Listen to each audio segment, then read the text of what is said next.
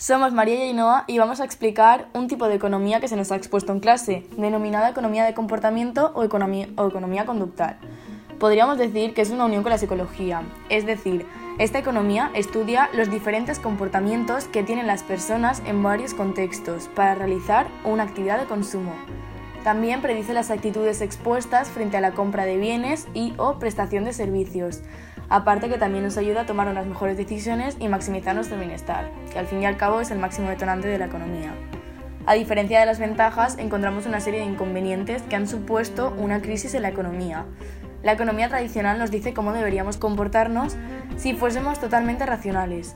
Esto es una capacidad de libre pensamiento en la que desarrollamos diversos puntos de vista en el ámbito económico, Así que en esta economía se plantea a las familias un modelo de comportamiento fijo que se realiza en nuestra compra de bienes y servicios de nuestro día a día.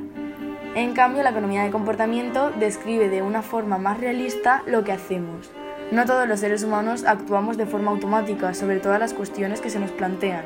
De eso se trata este tipo de economía del comportamiento, de estudiar la reacción independiente que solemos tomar en diferencia a la razón eh, la razón hace referencia a la economía tradicional.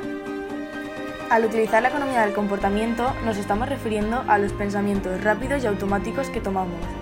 Al mismo tiempo estamos desarrollando una intuición al contemplar una acción dispuesta a ser ejecutada.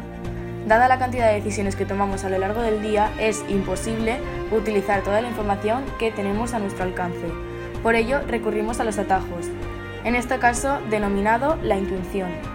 Por ejemplo, ¿cuántas veces nos hemos equivocado yendo por un camino porque siempre solemos ir por otro? Ese acto que haces inconscientemente es la intención.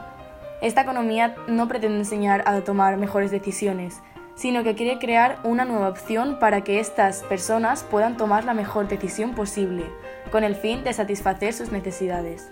Para ello, tratan de introducir en la sociedad unos pequeños cambios físicos que cambiarán las decisiones colectivas.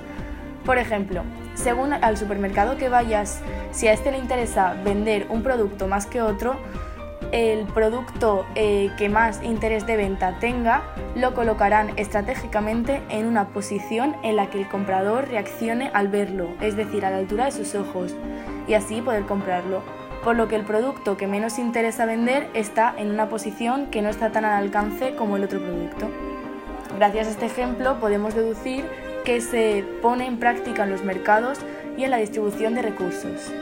En relación al tema que estamos estudiando en economía, hemos deducido que la economía del comportamiento tiene relación con el flujo circular de la renta, ya que desde las empresas sale el flujo monetario de la venta de bienes y servicios hacia las economías domésticas, para que esta venta sea más eficaz y productiva. La economía del comportamiento afecta a los agentes económicos privados. Dentro de estos agentes económicos influye a las economías domésticas porque éstas se mueven en función del precio de mercado de los bienes y servicios y según el porcentaje de necesidad que sean para ellos. Si la economía del comportamiento se refiere a las empresas, influye de forma colectiva en la sociedad, ya que la sociedad engloba a las economías domésticas, por lo que recurrimos al ejemplo del supermercado anteriormente dicho. Richard Thaler fue quien creó este tipo de economía, la cual indica cómo nos comportamos y qué decisiones tomamos, es decir, la economía del comportamiento. Thaler es profesor de ciencias económicas en la Universidad de Chicago.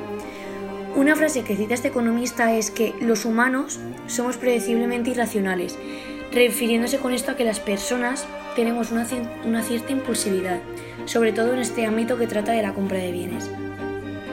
Zeiler es un hombre que estudió cómo tomamos decisiones y a la vez que esto cómo nos comportamos las personas, es decir, lo que estudia la economía del comportamiento. Su principal objetivo, aparte de que tomemos las mejores decisiones posibles, es introducir la economía del comportamiento dentro de la economía del mercado tradicional, siendo esta la más utilizada por las economías domésticas. Richard Thaler fue quien dio nombre a una economía la cual era diferente a la ideología de la economía tradicional como he dicho antes. Pero esto llevó a cabo una serie de conflictos con diversos economistas, ya que no apoyaban la ideología de Thaler. Según este, las personas solemos tomar antes decisiones fáciles que las adecuadas. Thaler concluyó que las personas no tomamos decisiones racionales.